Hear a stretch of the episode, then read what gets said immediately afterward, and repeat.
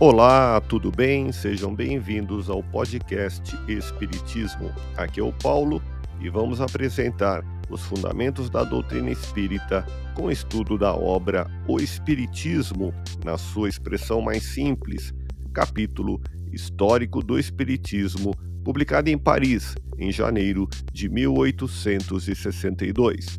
Continue acompanhando as explicações de Allan Kardec.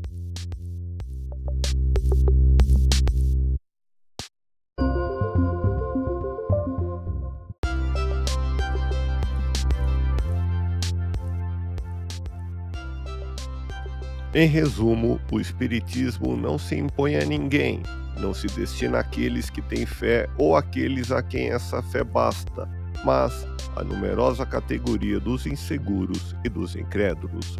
Ouça podcast Espiritismo. Agradeço sua audiência, fique na paz do Cristo e até o próximo episódio.